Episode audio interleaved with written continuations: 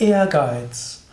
Hallo und herzlich willkommen zum Lexikon der Tugenden, geistigen Eigenschaften und Fähigkeiten. Heute geht es um Ehrgeiz. Ehrgeiz ist ein zwiespältiger Begriff. Man kann ihn positiv sehen, man kann ihn negativ sehen. Ehrgeiz von der Wortbedeutung, Ehre und Geiz kann man sich überlegen, was hat das miteinander zu tun. Hm? Jedenfalls, geizt mit etwas, um zur Ehre zu kommen, oder man ist ehrlich und nutzt das. Etymologisch kann man noch viele Begründungen weiterfinden. Hm? Und auf unserem Lexikon wiki.yoga-vidya.de kannst du noch etwas mehr hören oder sehen über Ehrgeiz. Ehrgeiz heißt aber insbesondere, dass du etwas erreichen willst, ein Ziel erreichen willst und dieses Ziel mit Energie verfolgen willst. Du bist dann ehrgeizig. Und je nachdem, was für Ziel das ist, kann der Ehrgeiz gut sein oder weniger gut sein. Du kannst zum Beispiel den Ehrgeiz entwickeln, Sanskrit zu lernen. Hm, das würde ich als einen guten Ehrgeiz entnehmen. Oder du kannst den Ehrgeiz entwickeln, du willst in den Yoga-Stellungen Fortschritte machen. Auch das ist wiederum etwas Gutes. Es energetisiert. Du könntest auch den Ehrgeiz haben, in deiner Stadt einen Veggie Day einzurichten. Einmal die Woche, das an mindestens an öffentlichen Einrichtungen und möglichst vielen Restaurants hauptsächlich vegetarisch äh, gegessen wird.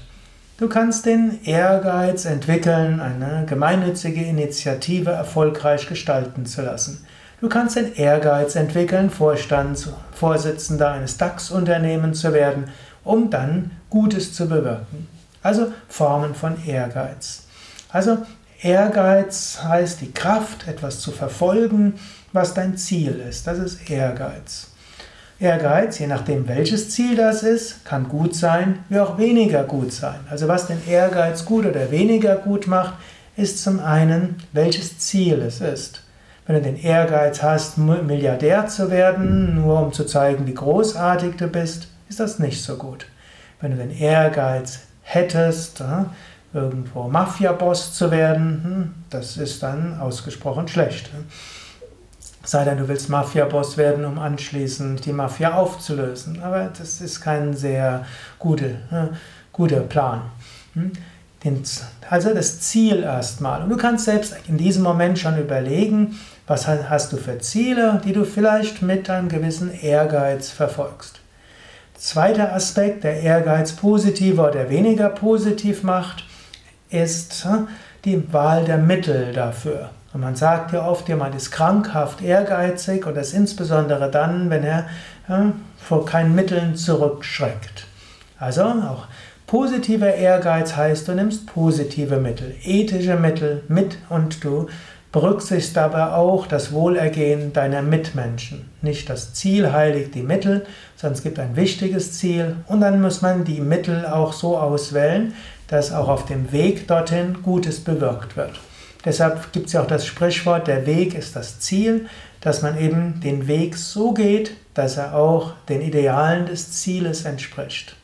So kannst du auch überlegen, bei den Dingen, die du angehst, nutzt du dabei ethische Mittel. Auch auf dem Weg dorthin bewirkst du Gutes für andere. Der dritte Aspekt des Ehrgeizes ist, dass er als Gegenpol Entspannung, Vertrauen, Gottvertrauen und Liebe braucht. Wenn du nur Ehrgeiz hast, dann wirst du kalt und gefühllos. Es braucht als Gegenpol eben auch Liebe, menschliche Wärme. Und so wie Krishna in der Bhagavad Gita sagt, auch die Fähigkeit, gleichmütig zu sein in Erfolg und Misserfolg und nicht an den Früchten der Handlungen zu hängen. Wenn du besessen bist von einem Ziel, dann ist es nicht so gut. Das ist dann irgendwann krankhafter Ehrgeiz. Und krankhafter Ehrgeiz kann irgendwann ins Burnout führen. Du überforderst andere, du überforderst dich und irgendwann kippst du ab. Daher, Ehrgeiz ist erst einmal etwas Gutes. Ehrgeiz äh, ist aber wichtig, dass du auch darauf achtest, dass dein Ehrgeiz in gute Richtungen geht. Als zweites, dass die Mittel, in denen du das Ziel verfolgst, gut ist. Und als drittes, dass du auch loslässt, dass du nicht besessen bist davon, dass du Gelassenheit übst, Liebe und Mitgefühl. Wenn du all das hast, dann bist du auf einem guten Weg. Menschen, die eine Neigung zu Burnout haben, müssen öfters ihren Ehrgeiz wegnehmen. Das ist manchmal auch der Grund, weshalb Burnout kommt. Sie werden ganz aus ihrem bisherigen Modus des Lebens rausgeworfen. Nichts mehr funktioniert. Sie lernen plötzlich Welt ganz anders zu sehen. Und sie lernen vielleicht auch mitfühlend zu werden für Menschen, die nicht so diszipliniert waren wie sie selbst.